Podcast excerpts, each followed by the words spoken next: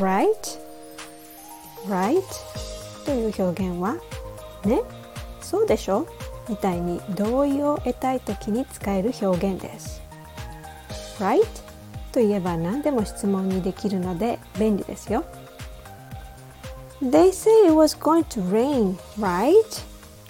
雨降るって言ってたよねそうでしょ So I'm supposed to take this to post office, right?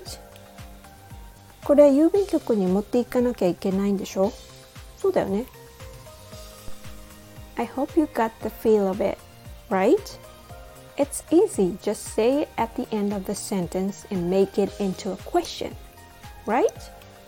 You got it right. See ya.